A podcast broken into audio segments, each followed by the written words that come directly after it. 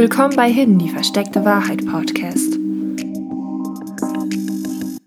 Der heutige Fall ist ein ungelöster Fall, der in den letzten Monaten wieder aufgerollt wurde. Er spielte sich in Grevenbroich ab, nah an meinem Wohnort und hat mein Interesse schon vor langer Zeit geweckt.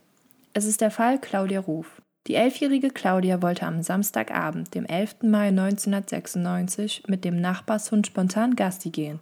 Es war kurz nach 18 Uhr. Claudia war ein sehr liebes Mädchen und hatte Hunde besonders gern. Sie ging also mit dem Hund in Richtung eines Feldes in Hemmerden, ihrem Heimatort, los. Ungefähr 50 Minuten später kehrte der Hund scheinbar verstört und alleine zurück. Seine Leine fehlte, von Claudia war keine Spur. Sofort wusste die Nachbarin, etwas stimmt gewaltig nicht.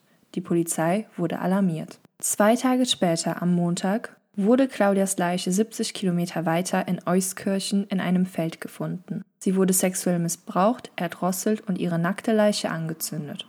Die Leiche war in einem sehr brutalen Zustand. Die Ermittler stellten schnell fest, dass der Fundort nicht der Tatort war und dass das kleine Mädchen circa vier bis sechs Stunden nach ihrer letzten Mahlzeit gestorben ist. Das bedeutete, sie wurde zuerst entführt und dann mehrere Stunden festgehalten, bevor der Täter sie ermordete und mindestens einen Tag wartete, um die Leiche abzulegen. Claudias Kleidung und die Hundeleine sind nie aufgetaucht und der Täter ist bis heute nicht gefasst. Die Polizei hat mehrere Versuche über die Jahre gestartet, um den Täter anhand der DNA-Spuren zu fassen, doch dies war bisher nicht erfolgreich. Allein Ende des letzten Jahres wurde ein Massengentest gestartet, bei dem knapp 2000 Männer ihre Speichelproben abgeben mussten. Bei dem Test hätte auch die DNA eines Verwandten gereicht, ein sogenannter Beinahetreffer, doch es kam nichts raus. Unser Vorgehen wird wie gefolgt sein. Zuerst klären wir die Hinweise für den Tatraum ab und dann analysieren wir den Täter anhand der Tat selbst. Es wird sehr wahrscheinlich jemand aus ihrem Umfeld gewesen sein. Meine Recherche ergab, dass Claudia spontan mit dem Hund Gassi ging. Also war es kein fester Zeitpunkt oder Gewohnheit. Das würde mehr oder weniger auch auf eine spontane Tat hindeuten. Der Zeitpunkt war wahrscheinlich vorher nicht geplant gewesen. Claudia ging erst um 18.15 Uhr los. Um 18.30 Uhr wurde sie von einer Augenzeugen mit dem Hund gesichtet. Die beiden begrüßten sich mit einem Hallo. Um 18.50 Uhr ist der Hund alleine wieder zu Hause gewesen. Das ergibt einen Zeitraum von gerade mal 20 Minuten.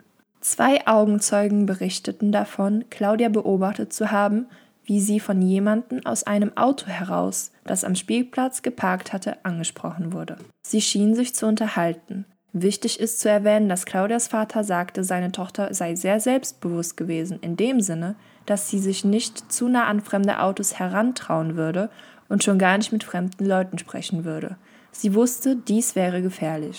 Das deutet darauf hin, dass die Person im Auto wahrscheinlich Claudia kannte und Claudia bekannt war.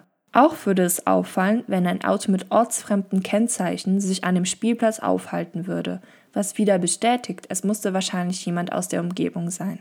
Hemmerden liegt nah an der Autobahn und auch der Fundort liegt sehr nah an der Autobahn. Die Tatsache, dass die Leiche 70 Kilometer entfernt gefunden wurde, bedeutet, es musste jemand mit einem Auto sein, also ein Auto wirklich besessen haben und einen Führerschein besessen haben. Daraus lässt sich rückschließen, dass die Person auf jeden Fall über 18 Jahre alt war. Ebenfalls der Zeitraum von 20 Minuten deutet auf ein Verschleppen mit einem Auto hin. Interessant an dieser Stelle ist, dass Claudia sehr wahrscheinlich bereits auf dem Rückweg war, als sie entführt wurde. Ihre Spur verlor sich mitten auf der Straße, bereits wieder in Hemmerden. So konnten es die Spürhunde feststellen. Dies bestätigt ebenfalls, dass es sich hierbei um ein Auto handeln müsste, denn sonst würde ihr Geruch nicht mitten auf der Straße verfliegen. Schauen wir uns die Tat nun etwas genauer an. Claudia wird entführt, zwei Tage festgehalten, bevor ihre nackte Leiche mitten im Feld abgelegt wird. Die Leiche wurde am Montag um 16.15 Uhr gefunden. Interessant wäre es zu wissen, ob Personen zum Beispiel mit Hunden bis zu der Fundzeit in diesem Feld spaziert sind, wo sie gefunden wurde. Sehr wahrscheinlich wird dies so sein, denn es ist unwahrscheinlich, dass sich niemand bis 16.15 Uhr im Feld aufgehalten hat. Dies bedeutet, wahrscheinlich hatte der Täter die Leiche mitten am Tag dort abgelegt. Die Leiche wurde mit Benzin übergossen und angezündet. Das Feuer ist jedoch schnell ausgegangen. Dies bedeutet, der Täter hat die Leiche abgelegt und ist schnell wieder abgehauen. Er wollte nicht gesehen werden, sondern einfach nur schnell die Leiche loswerden. Claudias Leichnam verrät sehr viel über den Täter. Zunächst die Tatsache, dass sie nackt war und angezündet wurde. Der Täter wollte unbedingt seine Spuren verwischen. Auf ihrer Kleidung musste überall seine DNS gewesen sein, ebenso wie auf ihrer Haut. Er hat verzweifelt versucht, seine Spuren zu verwischen.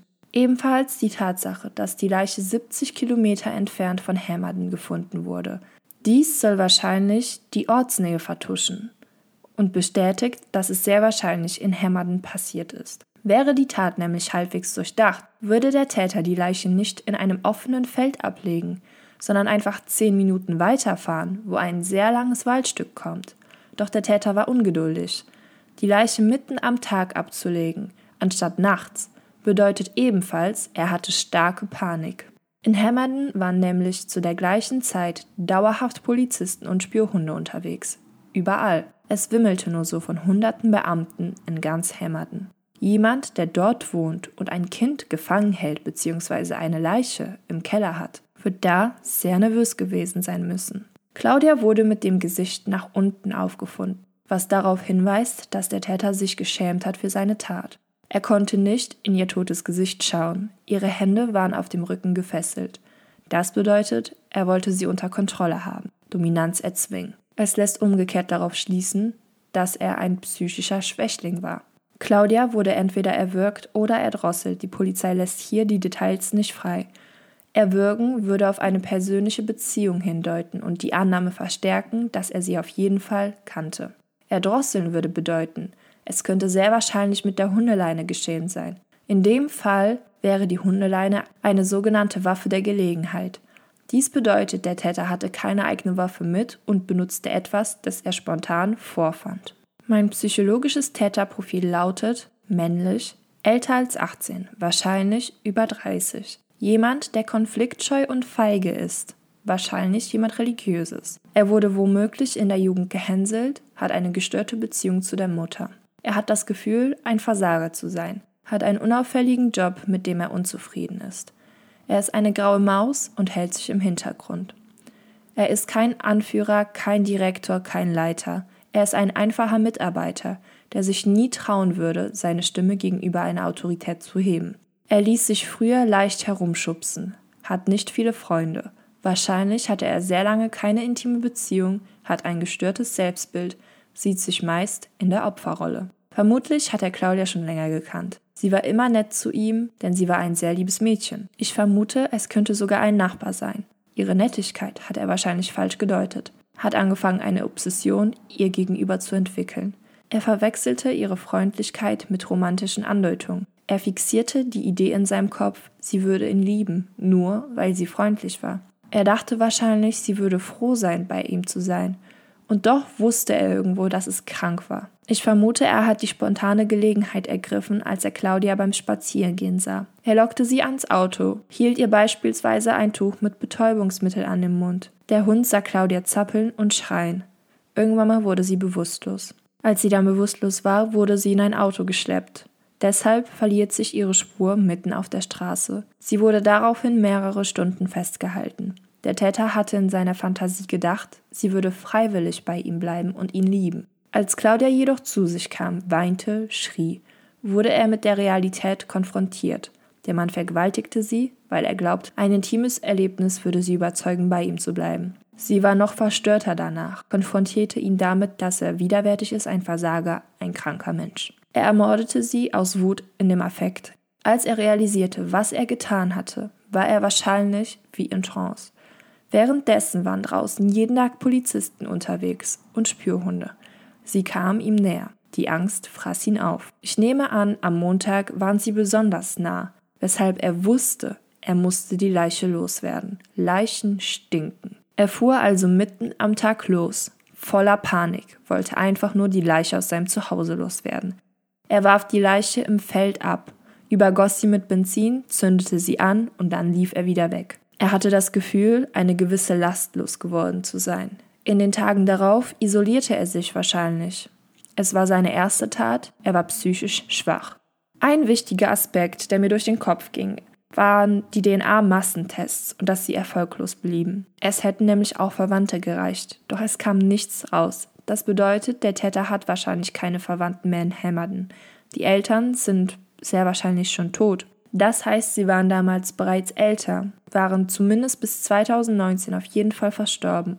Oder aber er wurde adoptiert. Das würde die fehlende Verwandtschaft erklären und womöglich das gestörte Verhältnis zu der Mutter. Außerdem können wir ausschließen, dass der Täter ein bekannter Täter ist, denn sonst wäre seine DNA in einem Match der polizeilichen Datenbank. Er musste also ein unauffälliger Mann gewesen sein, keine Ehefrau, der ein Versager war, hatte wahrscheinlich ein Haus mit einem Keller oder einem Schuppen oder einer anliegenden Garage. Ich denke, es wäre eher schwierig gewesen, ein Kind in eine Mehrhauswohnung zu schleppen. Da wäre auf jeden Fall eine Garage oder Schuppen oder was auch immer leichter. Gerade weil er ein solcher Versager war, ein so psychisch schwacher Mensch, könnte es sein, dass er nach der Tag einen Aussetzer hatte.